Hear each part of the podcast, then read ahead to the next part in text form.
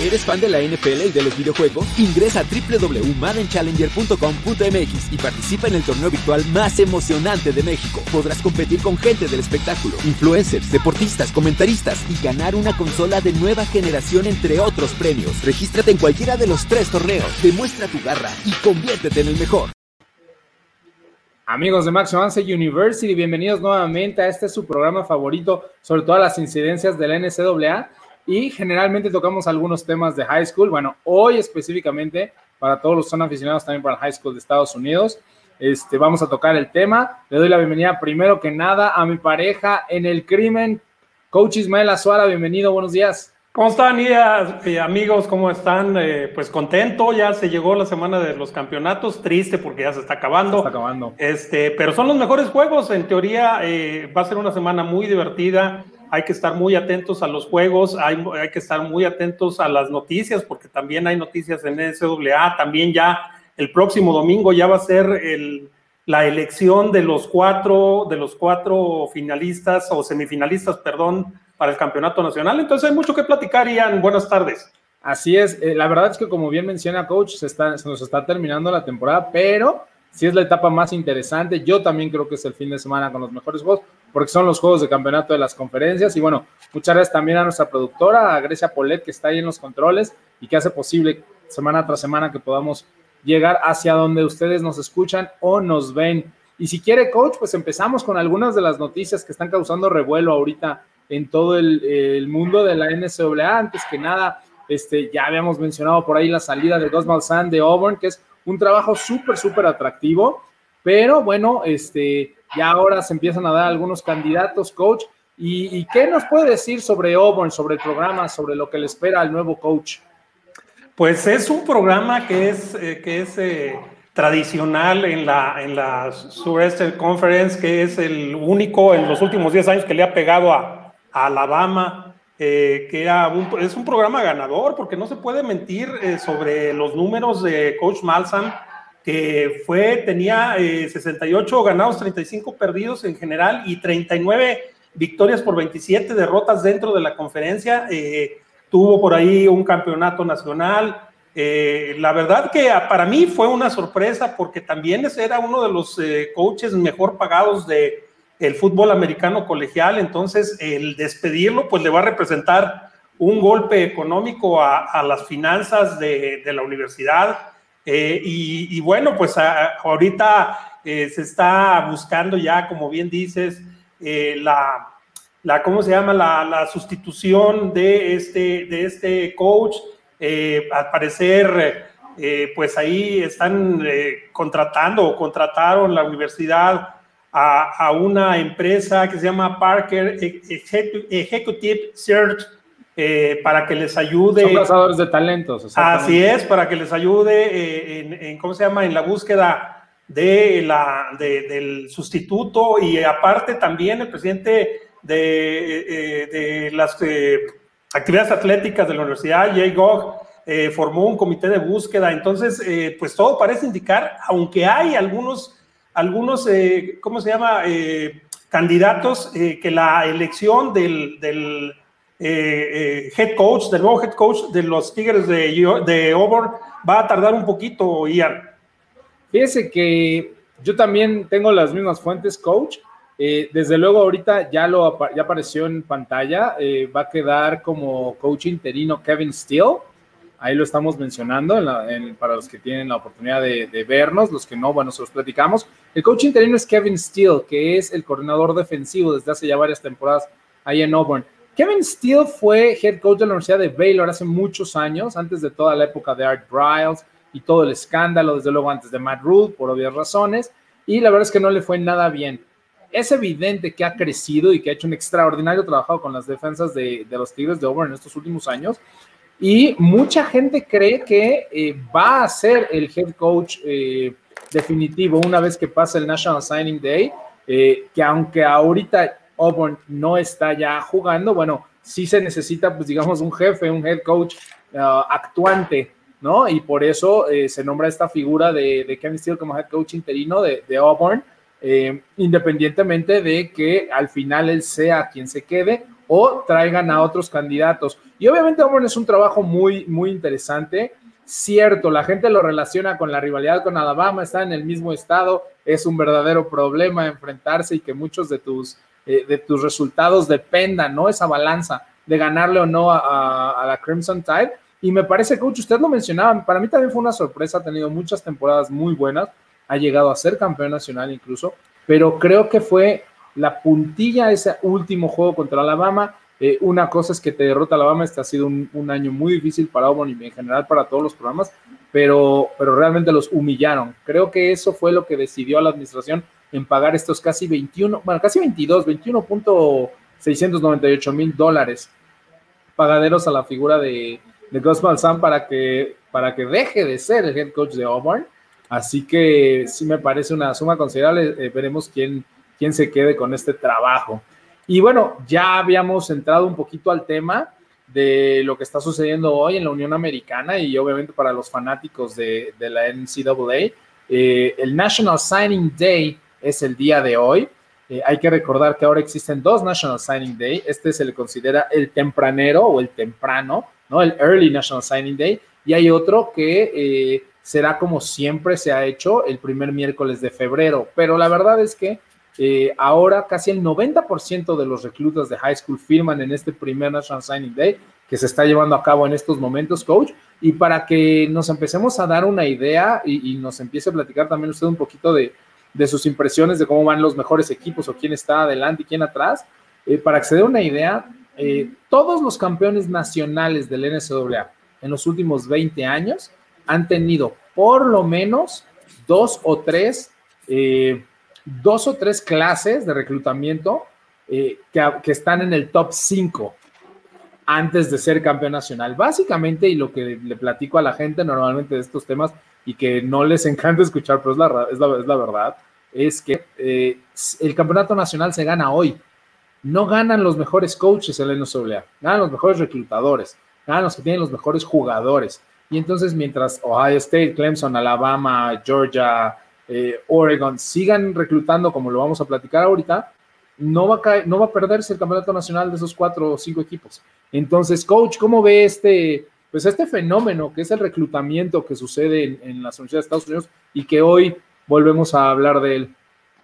Pues eh, tienes razón, Ian. Eh, la verdad que los, los, eh, los universidades grandes son las que se llevan el pastel, son las que se reparten el pastel. Está en la clasificación de Sport Illustrated, está Ohio State como número uno, con 11 compromisos verbales ya con, con los prospectos de este 2021. También Alabama está en el número 2, tiene 22 compromisos según Sport Illustrated. Eh, y eh, Georgia, Georgia con el, con el número 3, eh, Clemson con el número 4, LSU con el número 5, Notre Dame con el número 6 y Oregon sorprendentemente, Ian, está en el número 7.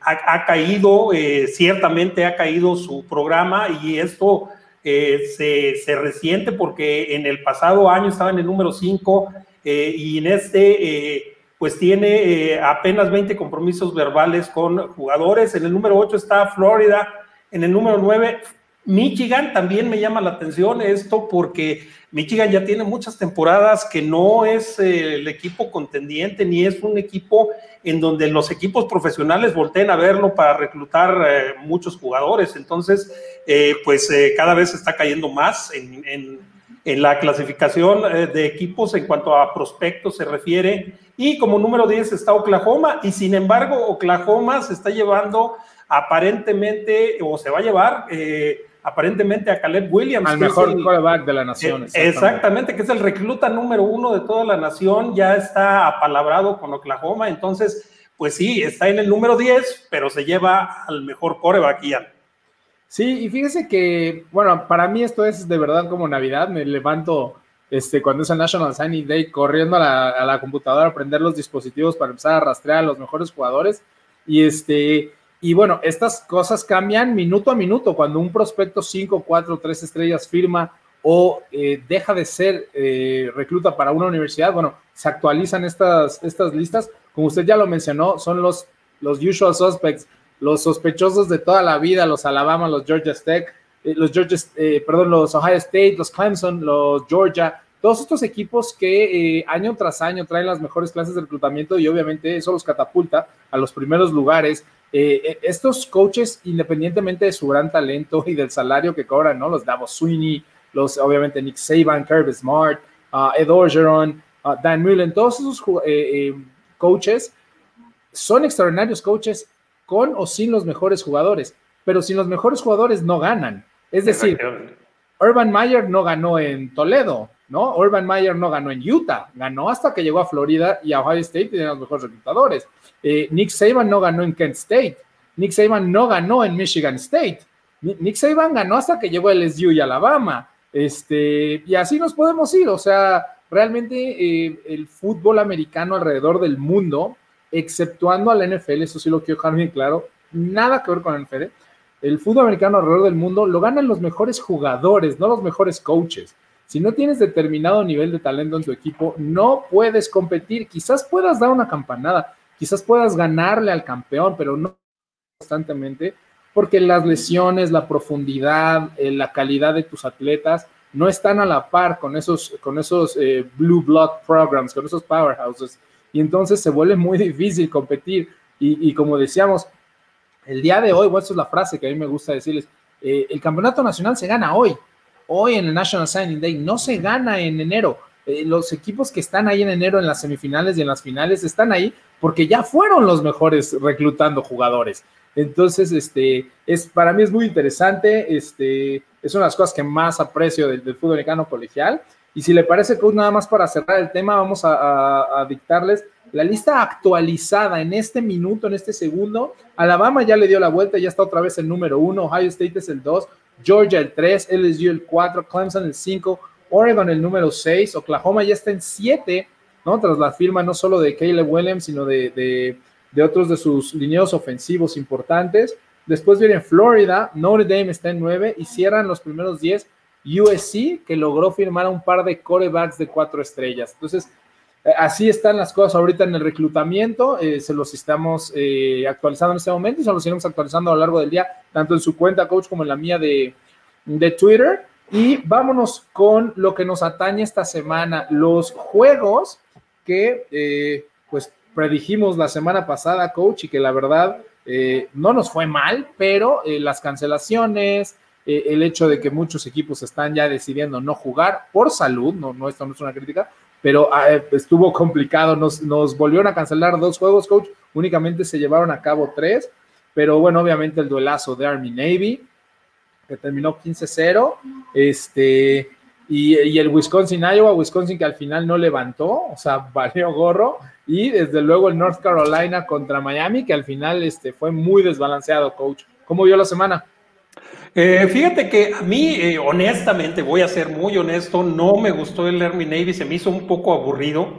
Este, y luego, sobre todo, que no, no veo bien y con, con la neblina que la neblina, el juego, este, era, era como, como estar entre sueños. Este, y luego las ofensivas, que a mí no me gusta mucho la ofensiva de opción de, de, ambos equipos, entonces preferí cambiarle, pero eh, pues parece ser que estuvo muy cerrado. Este, y finalmente ya eh, en, las proximerías del juego fue cuando se abrió, pero aquí no hubo sorpresa, ya habíamos dicho que, que Army le iba a derrotar a Navy, Navy sí, sí se le vio eh, muy falto de posibilidades eh, ofensivas, ofensivas, En, este, en este partido, no así defensivas, se mantuvo, su, su defensiva mantuvo la mayor parte del juego al equipo en la posibilidad de ganarlo, pero la ofensiva fue completamente inoperante y ya. Así es, coach, y como le digo, pues no nos fue tan mal, tuvimos el 66% de aciertos. Eh, por ahí anda nuestro récord de todo el año, ya en el 70% de, de, todos los pronósticos que hacemos. Eh, y como bien lo menciona, coach, este, pues juegos difíciles, algunos por ahí la, la sorpresa de North Carolina que realmente humilló a los Hurricanes de Miami que me parece sufren de este, de este mal eh, moderno que aqueja a muchos equipos y, a muchos programas, que es ah, una vez que ya no tienes nada por qué pelear, los programas se desploman, muchos están decidiendo ya no jugar. Es evidente que, que el problema, la pandemia que hemos atravesado eh, son una razón más que suficiente para decidirnos saltar al emparrillado, pero también creo que mucho tiene que ver el, darse por vencido, el, decir ya, ya no tengo nada por qué pelear, eh, o, simplemente yo ya no voy a jugar para mi equipo porque me voy a preparar para la NFL. Que ojo, no es que esté mal, no estoy criticando la decisión, simplemente me parece que eso se debió de tomar desde el principio de la temporada y si, y si no querías participar en la temporada está perfecto, tu futuro es más, bueno, tu futuro como recluta o como prospecto de NFL es más importante, pero no a la mitad. O sea, si vas a empezar la temporada, la terminas. Y si no quieres ya jugar este, los tazones, pues eso hubieras dicho desde el principio, porque bueno, tu equipo también cuenta contigo. Entonces, este, sí, fue una semana que nos fue bien, coach, este, a secas, y, desde luego, bueno, por ahí la, sorpresa. Y fíjense que hablando de las ofensivas, yo sé que usted es gran conocedor de las spread offense que maneja que maneja Oregon, lo tocamos la semana pasada desde las épocas de Chip Kelly.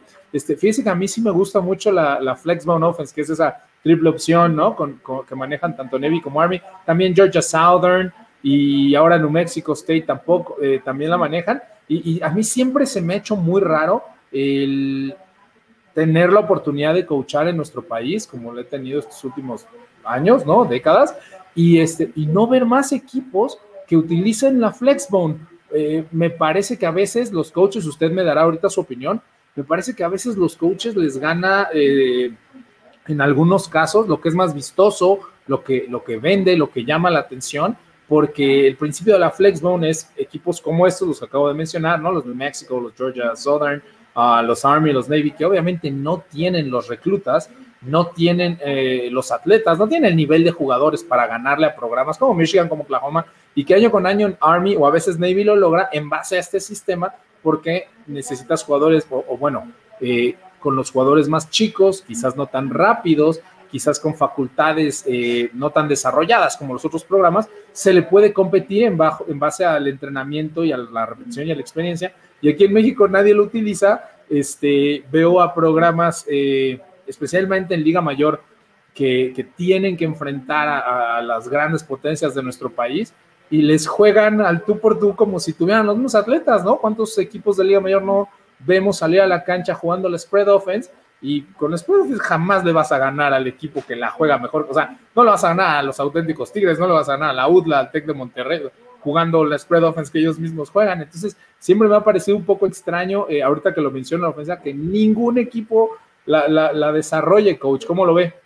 Fíjate que tienes razón, ah, eh, probablemente es por lo poco vistoso que es la, ofensiva, eh, pero tiene muchas ventajas. Cuando tienes una, una, línea ofensiva que no es muy grande, eh, la puedes trabajar para que trabaje la, la ofensiva Flexbone y, y, funcionar. No necesitas un gran coreback, nada más necesitas un coreback que tenga la capacidad de tomar decisiones y, que sea ágil en, en, campo abierto para, por si tiene la oportunidad de correr, pues desarrolle esas jugadas.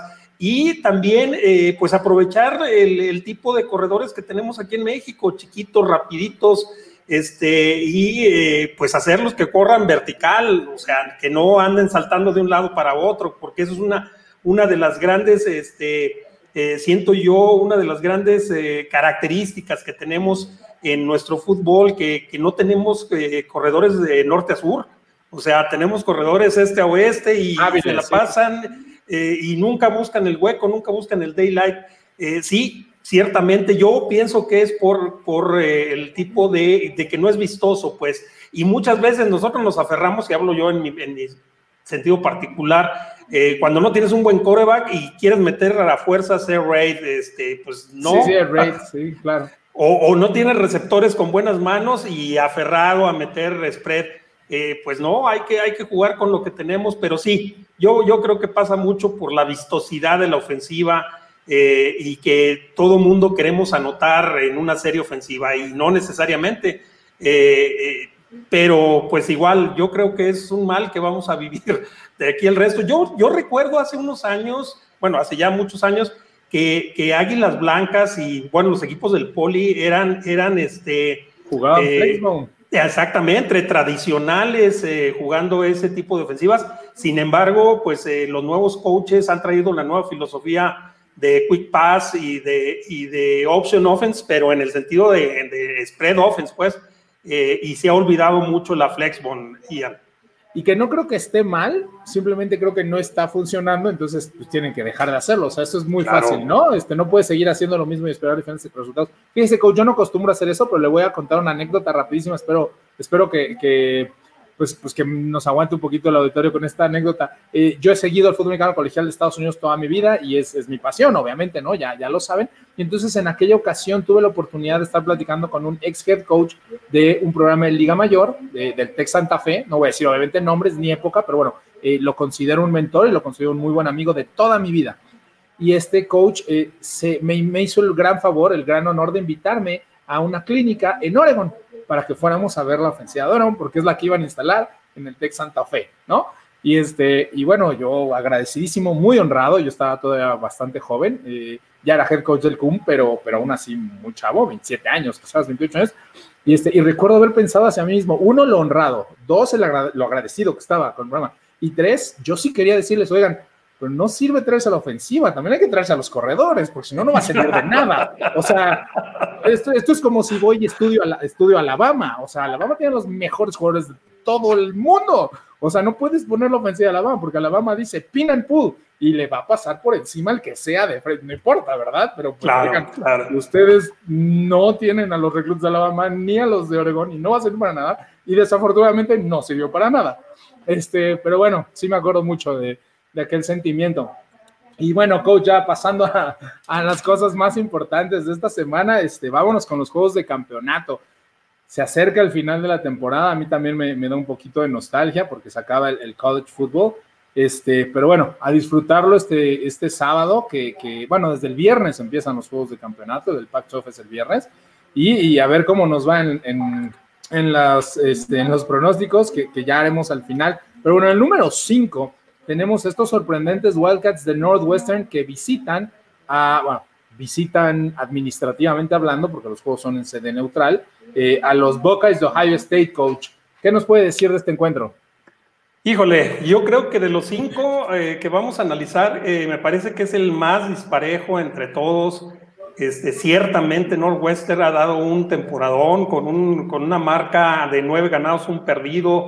Eh, Peyton Ramsey ha tenido muy buena actuación, eh, pero eh, tiene poco, poco porcentaje de pases completos, apenas con el 59% de, por ciento de pases completos, y probablemente no sea suficiente para ganarle a un, a un top 4 de la nación como es Ohio State, que tiene armas ofensivas para aventar para arriba, para regalar. Eh, tiene efectivamente, entró a, este, a esta final de conferencia eh, pues de una manera controvertida, como ya lo platicamos eh, la semana pasada, que este, este Big Ten cambia de reglas como cambiaba el programa de Big Brother, y bueno, le están dando oportunidad de, de participar con apenas un récord de cinco ganados, cero perdidos pero, insisto, o sea, eh, yo creo que las armas ofensivas como Justin Field, como Master Trick tercero, como Trey Sermon, eh, como Garrett Wilson, o sea, no hay comparación. Pues eh, creo que, que esta, este, este campeonato del Big Ten está más que cantado para Ohio State y pues aquí lo interesante será ver cuántos puntos de diferencia eh, le puede, le, logra sacar Ohio State, eh, porque yo, bueno, no me, no me adelanto mucho, pero yo honestamente tomaría el spread que tiene, que tiene el, las apuestas de 21 puntos. Ah, ya están 21, eh, ok. Ya están 21, sí. Yo, 24. Sí, yo, yo probablemente yo lo tomaría a Northwestern, ¿eh? Y, igual gano. No sé, no sé qué piensas, Ian. Podría ser, coach. Fíjese que a mí me, pues me preocupa un poquito que eh, esto es un concurso de belleza, ya lo sabemos, ¿no? El, voto del comité.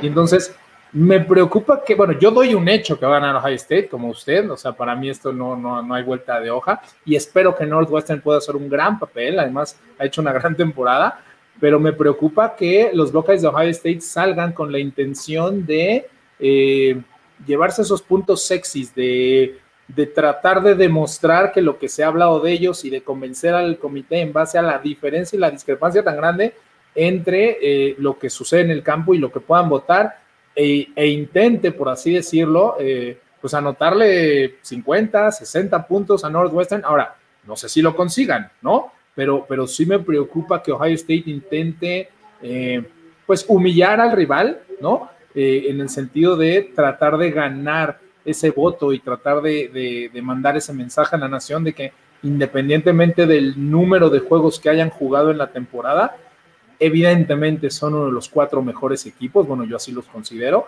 y deberían de estar invitados a la semifinal y por lo tanto, bueno, tratar de separarse lo más que puedan de la, de la competencia que tuvieron, porque Ohio State, o sea, no, no tuvo muchos juegos, pero Ohio State no tiene la culpa de que sea la peor temporada en la historia de Penn State, de lo mal que se vio Michigan, de que, de que equipos como Indiana y Northwestern, que históricamente no están a la par, hayan sido sus juegos más competitivos. Entonces, este, yo creo que por ahí va a ir más el tenor. Yo, yo en lo personal no me arriesgaría a, tomar a Northwestern a pesar de los 21 puntos de diferencia. No porque Northwestern no pueda hacerlo, quizás lo hace, pero me preocupa más la mentalidad de los Buckeyes que, que van a estar enfrente. Pero bueno, vámonos con el siguiente juego, eh, que este está todavía más raro, coach, porque los invitados al campeonato del Pac-12 eran los Trojans de USC, que son el único equipo de invicto de la conferencia, y eran los Huskies de la Universidad de Washington, pero Washington se volvió a enfermar y el día de ayer, apenas en la mañana, a las 12 del día, eh, dieron el comunicado de que ellos no podrían participar en el juego de campeonato y entonces se manda al siguiente mejor equipo, que es Oregon, y que muy bien podría ganar el campeonato, pero que digamos no debería de estar ahí o no está ahí por méritos propios, está ahí porque los Huskies decidieron o no pueden jugar, coach.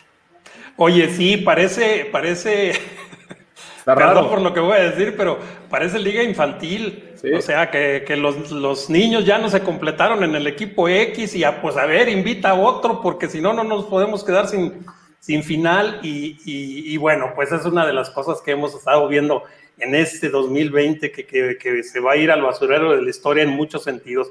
Sí, Oregon, Oregon eh, empezó muy bien la temporada con victorias eh, sobre Stanford y sobre Washington State, inclusive sobre la UCLA, pero luego cayeron sorprendentemente en un gran partido eh, contra Oregon State, y luego eh, como que eso les pegó en el ánimo y perdieron contra Cal, contra California 21-17. Eh, como dices, Oregon no debería estar aquí en este campeonato.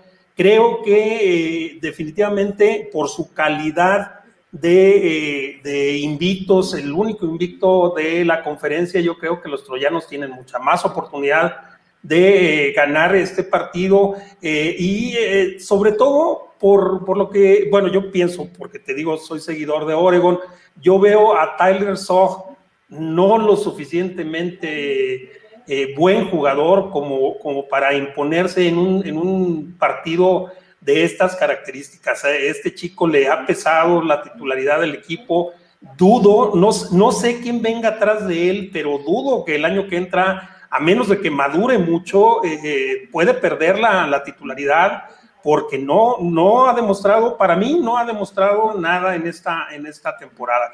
Y por el otro lado, eh, pues USC está viendo en popa, tiene cinco victorias consecutivas, le pegó a Arizona State, a Arizona, Utah, a Washington State, a UCLA la última semana, que también le batalló para ganarle, pero finalmente le, pudo ganar. Y creo que eh, Kedon Slovis eh, es mucho mejor, mucho mejor coreback que So. Y, en ese duelo yo sí le doy eh, ventaja a eh, Trojans, Ian.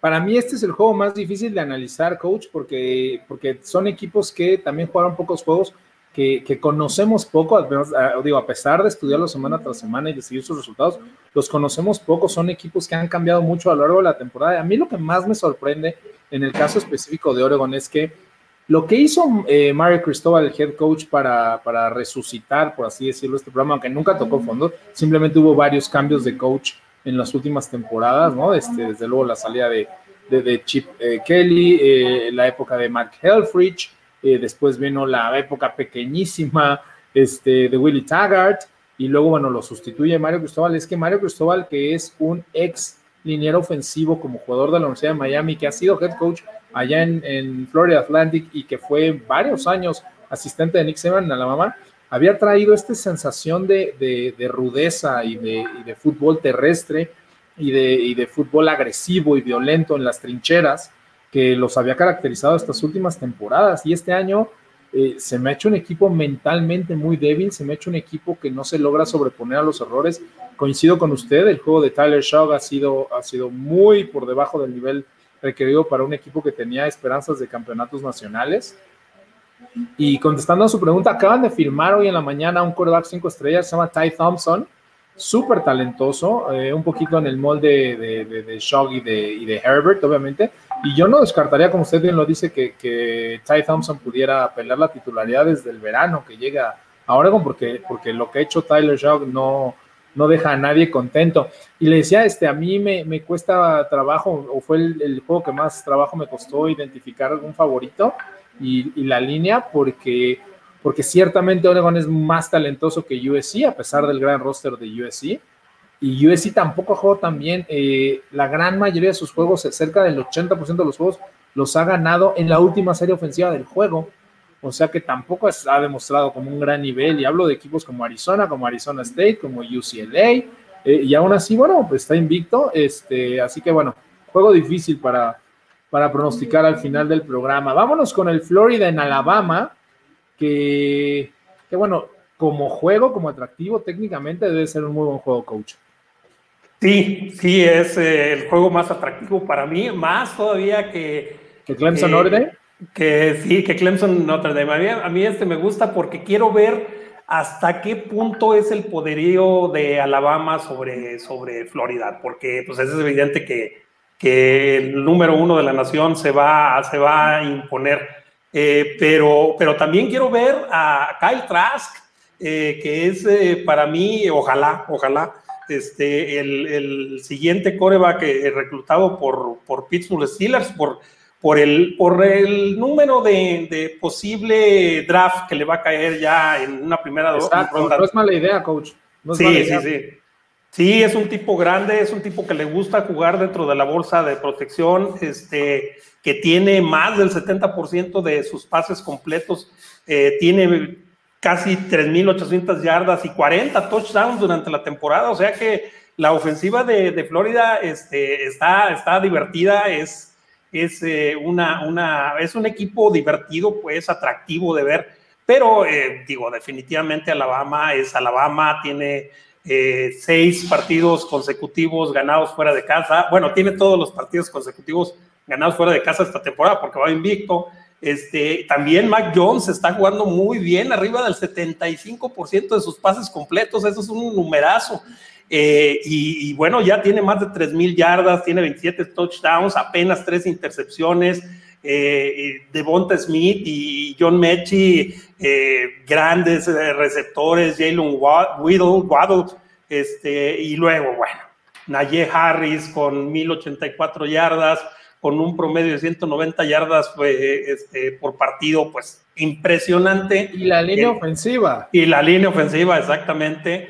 No, impresionante, impresionante este Alabama. Yo, la verdad, así como veía a Clemson a mitad de temporada, muy difícil de derrotar. Ahora veo a Alabama. Alabama yo creo que está jugando en otra liga. Eh, sí, eh, sí se le acerca Clemson y, Ohio, pero eh, visto lo visto, yo creo que Alabama pues es el súper favorito, Ian.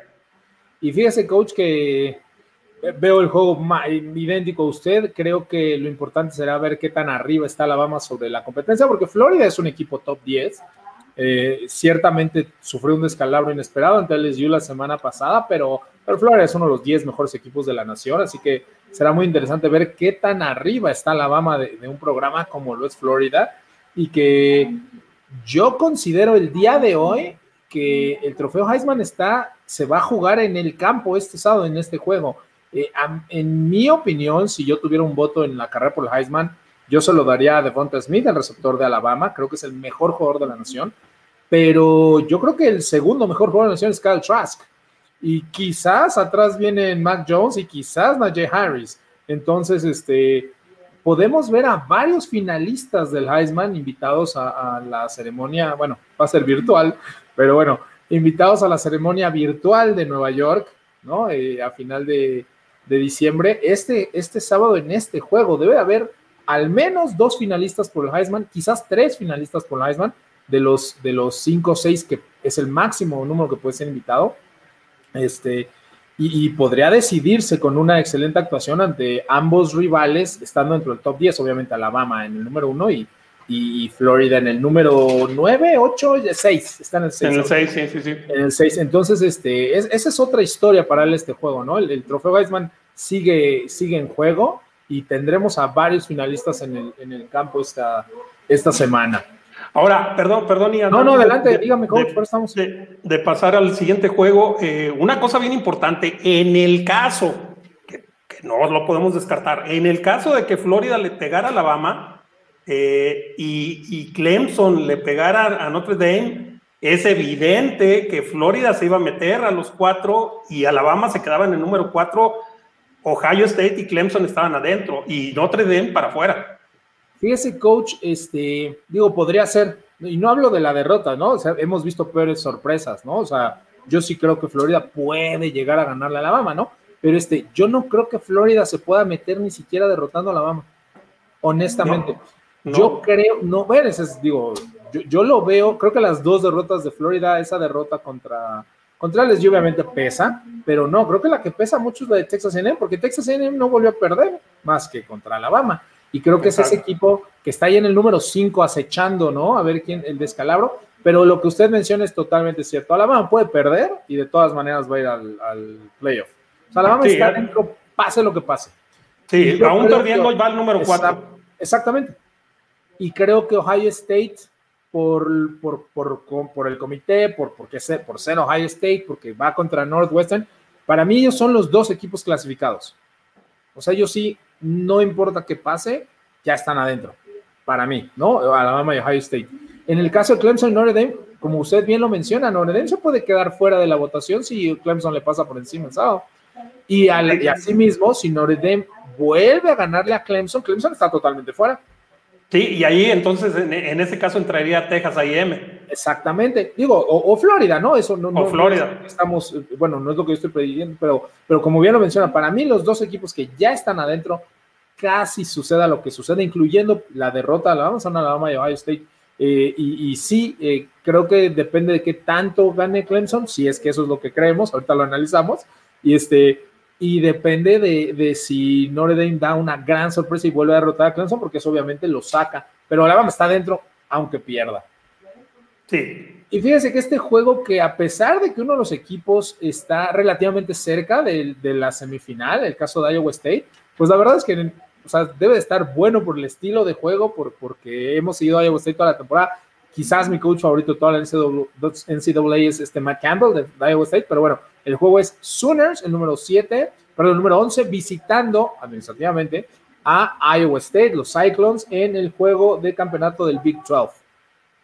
Otro juego divertido, este, este juego puede ser una revancha de la temporada este, regular. Eh, estos Oklahoma Sooners que empezaron muy bien y después tuvieron un, bajón de rendimiento con dos eh, derrotas eh, consecutivas que inclusive nosotros suponíamos que en ese momento eh, de la temporada Oklahoma State estaba pisando muy fuerte y que probablemente los Sooners ya no tendrían la oportunidad de pelear por un sexto campeonato al hilo del de, Big 12. Sin embargo, se recuperaron después de aquel triunfo contra, contra este, Texas allá, allá en Austin.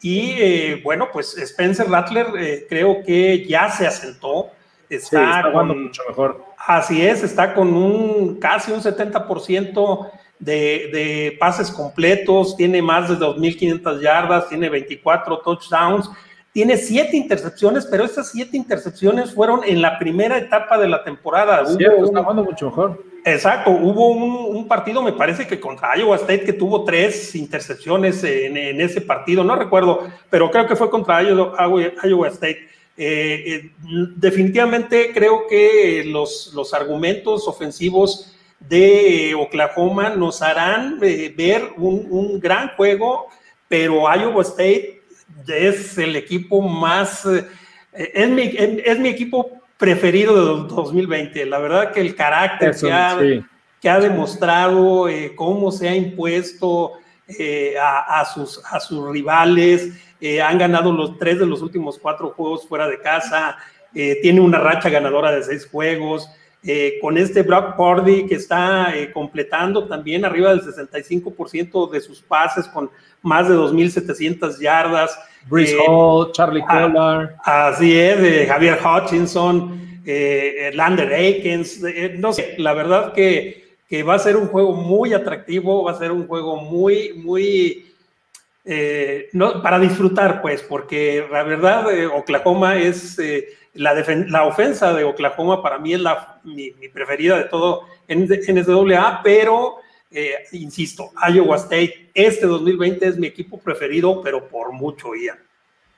Sí, yo también creo que va a ser un juego muy divertido. Eh, hablábamos un poquito al principio en los temas generales de lo difícil que a veces es para estos equipos que eh, hombre por hombre quizás no tengan ni a los atletas ni talento para enfrentarse a estos programas, estos powerhouses y me parece que un poquito entra este, este, este tema en lo que platicábamos. Iowa State derrotó eh, de una manera convincente a Oklahoma durante la temporada regular y por una razón están ahí, si todos son número 7 nacional y, y son uno de los mejores equipos de la nación. Pero a mí se me hace complicado que puedan derrotarlos dos veces en la misma temporada. Sencillamente no tienen la profundidad, no tienen los atletas. Ya hablaremos del pronóstico al rato, pero, pero es un juego sí muy cerrado, eh, muy complicado de pronosticar, pero, pero difícil, difícil pensar que Oklahoma va a caer dos veces ante el mismo rival en la misma temporada. Sí, efectivamente, tiene mucho que ver eh, eh, el trabajo de, Lincoln Riley y que, insisto, Spencer Rattler está en otro momento de, de, su carrera, creo que ya se asentó y de aquí en adelante va a ser un firme candidato al Heisman. ¿eh?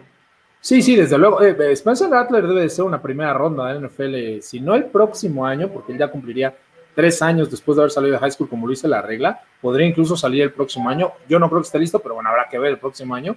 Pero este, Spencer Rattler va a ser una primera ronda. En NFL tiene, tiene talento, vamos, incuantificable. Este, y, sabe también que, coach, el el head coach de, Iowa State, Mike Campbell, es uno de los nombres más calientes en el circuito este año. No solo para el NCAA, sino incluso para, para la NFL. Hay que recordar que siempre tenemos por ahí una sorpresita en las contrataciones de la NFL. Este, el año pasado, por ejemplo, fue Matt Rule, este head coach de Baylor, que digo, Baylor no era campeón nacional, pero, pero el trabajo que hizo Matt Rule tanto en Baylor como antes de eso en Temple lo catapultó para ser head coach de las Panteras de Carolina y Matt, eh, Campbell ya tuvo entrevistas con la NFL el año pasado y después de lo que hizo este año, evidentemente varios equipos de la NFL van a querer hablar con él. Así que bueno, esperamos buen juego allá en, en, el Oklahoma eh, Iowa State. Y vámonos con el, con el juego, pues que tiene más implicaciones, me parece, eh, por todo lo que hemos venido describiendo a lo largo del programa. Y es obviamente los Tigers de Clemson que visitan de forma administrativa, como lo decíamos, a los Fighting Irish de Notre Dame, que los derrotaron en temporada regular, aquel juego que Trevor Lawrence no pudo jugar porque tenía el COVID-19 y que jugó DJ Uya Galilei y que ahora, bueno, pues es turno de Clemson de, eh, con establo completo, ver si pueden eh, quitarle lo invicto a Notre Dame, coach. Eh, por fin, por fin eh, vamos a ver este, este enfrentamiento con, equipos completos eh, frente a frente. A Notre Dame le costó la mar de trabajo ganarle a Clemson sin Trevor Lawrence. eso es un punto que hay que tener en cuenta. Trevor Lawrence que nuevamente tiene una super temporada que lleva o encabeza a los Clemson Tigers eh, con un récord de nueve ganados, un perdido, sí, un perdido, pero él no lo perdió, lo, perdió un, un freshman, eh, Yugalalele, este, espero no haberme equivocado. perfecto, perfecto. En su pronunciación. Así es, pero digo, Trevor Lawrence tiene casi 2.500 yardas, tiene 20 touchdowns, tiene apenas tres intercepciones, tiene el 70% de sus pases completos, eh, es un jugadorazo, es, es el, el número uno esperado por todos en la NFL. Eh, luego también súmale a Travis Etienne, que es otro corredor que junto con, Naye Harris, son los, para mí, los dos mejores corredores de NCAA y que también Totalmente de acuerdo. lo vamos a ver, por supuesto, en algún equipo profesional rompiéndola, eh, como ahorita está este muchacho eh, que también salió de Clemson, ay, se me va, con, que, está corriendo con, con, Kansas City, que también está corriendo fabuloso. Este, eh, Amari Rogers también, que es un gran receptor, que tiene más de 60 pases completos, no sé, tiene muchísimas armas Clemson. Eh, yo pienso que ahora sí, pues va a encontrar Notre Dame un escollo muy, muy, muy complicado de superar eh, yo no dudo que tenga las, más bien yo dudo que tenga las herramientas eh, para, para eh, poder vencer en este, en este enfrentamiento de, de campeonato. Ahora, que tiene armas también Notre Dame, definitivamente Ian Book es un excelente coreback que apenas tiene dos intercepciones en toda la temporada, que tiene más del 63% de, de puntería en sus pases, eh, también Karim Williams, eh, que eh, tiene más de 1100 yardas terrestres y dos. Y que fue quien le hizo más daño a Clemson en el juego. Así es, así es. pero que también supongo, Ian, amigos, que va a estar bien escauteado y va a estar muy controlado en esta, en esta, en este juego de campeonato. Y, y, bueno, pues yo creo que va a ser un juego muy importante, con muchas implicaciones en los, entre los cuatro mejores equipos de la nación. Yo creo que si gana Notre Dame, eh, nos demostrará que está para campeón nacional, que puede, que puede competirle a cualquiera, pero si pierde, como, como mucha gente espera, este, pues también tiene la posibilidad de salir de los, de los mejores cuatro de la nación. Y, Sí, yo creo que depende de la cantidad de puntos que reciba, si es que cae derrotado a Notre Dame, eh, qué tan eh, lejos está, digamos, de un equipo de Clemson completo en una sede neutral. Hay que recordar que aquel juego que ganaron en temporada regular eh, fue en South Bend, fue en, fue en casa de Notre Dame, que se fueron a, dos tiempos extras, y que no solo faltaba Trevor Lawrence, que hay que decirlo, sí es el mejor prospecto y mejor jugador de la nación, ah, pero obviamente Clemson debería de eh, solventar ese tipo de dificultades, pero también es cierto que iniciaron a un true freshman, a un jugador que tenía, me parece, dos meses de haber llegado a la universidad, y olvídense de, la experiencia y de los juegos, o sea, entonces creo que, todo dependerá de si gana Clemson, de cuántos puntos le saca a Notre Dame para ver si los dejan fuera, y si Notre Dame logra dar la sorpresa, bueno, eso dejaría automáticamente fuera a los Tigers de Clemson. Para mí el punto básico eh, va a ser eh, el único hablando de escauteo, eh, el único punto donde Notre Dame no solo puede competir, sino que es superior a Clemson es en la línea ofensiva. Si Notre Dame quiere o tiene una oportunidad de ganar el juego, va a tener que correr el balón, va a tener que dominar el juego de forma terrestre, porque a pesar de tener una extraordinaria línea ofensiva, año tras año sacando jugadores de primera ronda, All Pros en la NFL, este año no es excepción, tiene a Liam Eichenberg, este tackle ofensivo eh, izquierdo número 74, que va a ser primera ronda sí o sí, este, pero son, están, son más adeptos al bloqueo por carrera. Si Norden quiere ganar, tiene que establecer nuevamente el juego terrestre con Kyron Williams, que fue quien dañó a Clemson en la primera, en la primera oportunidad, y no dejar todo el peso del juego en Ian Book. Eh, ¿Puede sacar el juego Notre Dame de otra manera? Pues sí, quizás pueda sacarlo, pero, pero la cuestión más fácil, lo más sencillo, donde la única ventaja en cualquiera de las líneas, llámese defensivos profundos, linebackers, línea defensiva, quarterback, receptores, correr, es la línea ofensiva. La línea ofensiva de Notre Dame es de las mejores de la nación, es mejor que la línea ofensiva de Clemson y puede eh, doblegar y puede vencer en ciertos momentos, con ciertas eh, situaciones a la línea ofensiva de Clemson y para mí ahí está la clave del juego, lo que puede hacer en la línea ofensiva Notre Dame. Y pues vámonos, coach. Ah, dígame. Perdón, te, pregunto tu opinión, Ian. Eh, ¿Tú ves en el duelo de, coaches en este, en este partido en especial, eh, ¿crees que eh, coach Brian Kelly le pueda ganar el duelo a Davos Sweeney, ambos con equipos completos? Mire, no, honestamente no.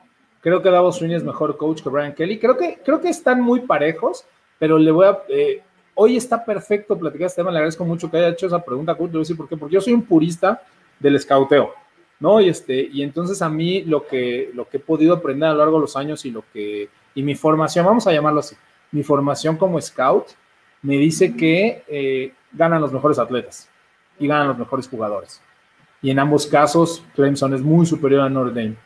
Entonces, creo que si intercambiaran equipos, Brian Kelly también vencería a, a Davos Sweeney si, él fue, si, si Kelly fuera el head coach de Clemson, también lo creo. Entonces, independientemente de que pienso que Davos Sweeney es mejor coach que Brian Kelly, también creo que tiene mucho mejor equipo. Entonces, sí se ve muy complicado para, para, para los Fighting Irish el, poder sacar este juego. Muy complicado. Gracias, Ian. No, para nada, coach. Muchísimas gracias a usted. Y este, pues vámonos con los pronósticos. Espero que nos vaya bien esta semana otra vez. Este, ya para cerrar, digamos, aunque vamos a seguir haciendo Max Answer University y vamos a estar, este, pues, estudiando los tazones y dando pronósticos sobre los tazones. Eh, la verdad es que yo no soy tan afecto a los tazones, ¿no? Este, y, es, para mí esta es la semana importante, coach. Entonces, vámonos con los pronósticos. ¿Qué me dice del Northwestern contra Ohio State? Bueno, pues ya como comentábamos al, inicio de, este, de estos eh, análisis de los cinco juegos, yo siento que es el, juego más disparejo, el enfrentamiento más disparejo. Yo creo que Ohio State eh, va a sacar muchos puntos, a lo mejor no 21, a lo mejor más. a lo mejor, este, sí. Sí, eh, yo creo que le daré 24 puntos y altas ah, para Ohio State. Me voy con usted, coach. De hecho, este, yo había dejado la línea 24, entonces para, para no conflictuar a, nuestros, a nuestros amigos, me iba a ir por 27 puntos para Ohio State. Eh, creo lo que dijimos, que no solo va a ganar y va a ganar ampliamente, sino que creo que Ohio State va a querer demostrar y callar muchas bocas y pues Northwestern quizás tenga que, que, pagar los platitos altas y Ohio State por 27. En el Oregon contra USC, coach. Este, bueno, pues eh, yo ahí, eh, aunque, aunque mi corazón está con los patos, creo que esta, este año no tienen los argumentos para ganarle a los troyanos. Eh, yo, mi duda principal es Tyler Sow. es un chico que creo que le quedó grande el equipo y doy como favorito en esta final del Pacto Elf a los troyanos. Va a ser un juego cerrado, pero yo sí le doy tres puntos a favor de troyanos y altas. Yo le doy menos, coach. Le voy a dar dos puntos a los troyanos y altas. Cuando ya nos están llegando los mensajes, otra vez muchísimas gracias a Indira Guzmán, te mandamos un beso. Dice, parecen juegos en parque, invita a todos. Creo que es un año para abrirse a nuevas opciones de adaptabilidad. Y yo supongo que lo dice sobre los invitados al, playoff que, bueno, que vemos semana a semana hasta ahora. Y este, también dice Alejandro Ala, programazo, saludos coaches, muchas gracias Alejandro, agradecemos que estés por aquí con nosotros. Y este, y sí, coach, yo lo veo muy similar a usted. A mí fue el juego que más trabajo me costó eh, discernir. Eh, creo que al final lo que decimos, eh, esa falta de rudeza a Oregon le va a costar contra un equipo que defensivamente es más, es más fuerte. pero usted se va por tres, yo me voy por dos. Creo que ellos sí gana por dos. Y obviamente cuando es tan, tan chica la diferencia, pues es en el juego en donde creo más sorpresa se puede dar y, este, y no descartaría obviamente la derrota, la victoria de, de, Oregon, pero bueno, me voy a inclinar por altas y USC por dos puntos, coach. El tercer juego, Florida-Alabama. Florida-Alabama, otro, otro juego que, que, luce en el papel eh, con mucha diferencia, pero eh, yo, yo estoy confiado de que no va a ser eh, tanta la diferencia. Sí, Alabama se va a imponer al final, pero también me gusta la ofensiva de Florida y eh, pues total, no tiene nada que perder y mucho que ganar. Creo que van a, van a atacar, van a salir a atacar y eh, no les va a ser suficiente, desafortunadamente. Para mí, Alabama gana por 14 eh, y altas. Yo también voy con altas, coach, voy por 16 puntos. Creo que Alabama está por 16. Ah, y, y, lo que más me preocupa nada más es el, el juego que perdió Florida contra Texas AM lo único que pasó en ese juego fue que Florida jamás pudo parar el ataque terrestre de Texas A&M. Eh, le corrieron para 373 yardas. Yo supongo que Alabama va a utilizar a todo su establo de corredores y les va a correr por la garganta a los Gators. se imponen por 16 en altas. Vámonos con el Oklahoma contra Iowa State, coach. Híjole, este, aunque los momios dan como favorito a Oklahoma eh, por, por, una diferencia de seis puntos, yo no, yo la verdad que... Eh, All prediction. Eh, sí, sí, sí, sí, a mí, a mí yo me la voy a jugar con Iowa State porque, insisto, es mi preferido en esta temporada. Voy por un punto a favor de Iowa State y van a ser altas. Ok, yo, yo ahí sí discrepo, este Sí, también amo cómo coacha Matt Campbell, pero no creo que puedan ganarle dos veces a Oklahoma. Creo que el juego va a estar cerrado, pero al final Oklahoma eh, se despega un poquito y voy con altas y Oklahoma por ocho puntos. Cerramos con el Clemson Notre Dame. Este, no, pues ahí yo he sostenido no solo esta, esta temporada, sino muchas temporadas que Notre Dame, por ser Notre Dame, siempre está un poquito sobrevaluado.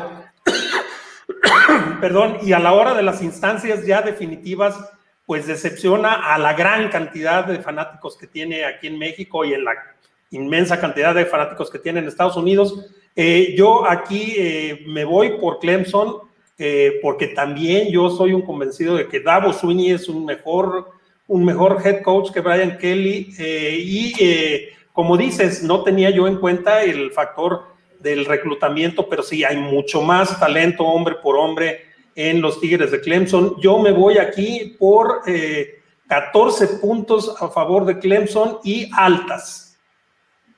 Híjole, sí está, está, está, 14 puntos es una buena diferencia. Este, yo me voy a quedar con 10 nada más. Ah, pero sí, voy con Clemson, obviamente. Voy por 10 puntos, voy altas y creo que los mejores atletas y el mejor cocheo va a salir adelante. Nos dice solo Polet, si ya habían movido cielo, mar y tierra para que entrara el hijo pródigo, que no agregaran a Oregon sería una grosería. Pues sí, sí, o sea, la verdad es que lo que hizo el Pac-12 este año, nomás no, o sea, dejó mucho que desear y Oregon cae ahí de rebote, ¿no? Este, ya había, ya había calificado Washington, bueno, Washington dice que no puede jugar por tantos contagios. Están abajo de 53 jugadores totales, sanos. ¿no? no Hay que recordar que los rosters del NCAA tienen hasta 110 jugadores. No es como el NFL, ¿no? Entonces, más de la mitad del equipo está enfermo. Entonces, pues ya, no, no hay nada que hacerle. Dice también solo Polet. Creo que este partido de Clemson contra Notre Dame con Trevor Lawrence cambiará muchísimo. Pues sí, creo que es lo que hemos estado platicando, tanto el coach como, como, como su servidor, creo que, que agarró barco Nordem en ese juego y ahora se la van a cobrar. Coach, últimas palabras para despedirnos. Pues nada, eh, encantado de participar en esta temporada. No es porque ya sea el último programa, para nada. No es el último, no es el último. Pero no, no, no, para nada. Este, pero agradecerles, agradecerte a ti, Ian, a Grecia en la producción, a Arturo Carlos por su invitación. La verdad que me he divertido muchísimo. Y falta lo más, lo más divertido que son los campeonatos, faltan los tazones, faltan las semifinales y falta el campeonato nacional. Así es que no se pierdan el fútbol colegial de los Estados Unidos. Es el mejor y la mejor época, amigos. Ian, un abrazo. Coach, yo también estoy muy agradecido por su tiempo y por lo que ha aportado a este programa. Ya estamos cerrando la octava temporada de Maximum Answer University. Eh, así como para el programa y para todos nosotros, eh, tanto en su persona como en lo personal, pues no fue un año fácil, obviamente, no fue una, no fue una situación sencilla, este, tampoco para la Casa del Fútbol Americano en México, para Máximo Avance, este, eh, se hizo un gran esfuerzo por, por mantenernos, por seguir con todas las transmisiones desde, bueno, desde marzo que empezamos con lo del draft el año pasado, como usted vieron, es el último programa, este, porque vienen los tazones y luego viene el draft. Aquí como el único receso que nos tomamos en Max Advance University es una vez que termine el, draft, ahí en abril, mayo, este año va a ser los primeros días de mayo, este, de mayo a julio, agosto, que vuelve a empezar la temporada, ese es como nuestro break. Pero este, pero bien, usted lo menciona, ¿no? Aquí seguimos al pie del cañón, aquí nos vemos el próximo miércoles analizando no solo lo que va a suceder este sábado, sino cómo vienen los tazones, cómo vienen las semifinales muchísimo, coach, su tiempo y, todo lo que ha brindado y nos ha, pues nos ha eh, hecho partícipes a nosotros aquí en Máximo Avance y, a todas las personas que nos hacen favor de escucharnos. También muchísimas gracias a Grecia. Parece despedida, no lo es. No, es el último programa, nada más es el último programa de la temporada de la NCAA, eso sí. Y este, muchísimas gracias a Grecia. Muchas gracias al jefe también Arturo Carlos. Le mandamos un saludo. Este, que ya se, eh, él comenta que ya en las próximas semanas se une a nosotros también después de los compromisos que afortunadamente Máximo Avance tiene más allá de Máximo Avance University. Así que muchas gracias a todos. Les mandamos un saludo. Eh, no dejen de ver la NCAA. Los esperamos aquí la próxima semana. Ahí están las cuentas de, Twitter, tanto de Max Avance como el coach Ismael Azuara y Azuara, arroba y Azuara ahí en Twitter. La mía es arroba Roundtree NCAA. Prometo ya ponerlo la próxima semana en la pleca para no estarlo este, diciendo. Y este, muchas gracias nuevamente a nuestra productora, a Grecia y a todos ustedes por observarnos y por escucharnos. Gracias y hasta la próxima semana.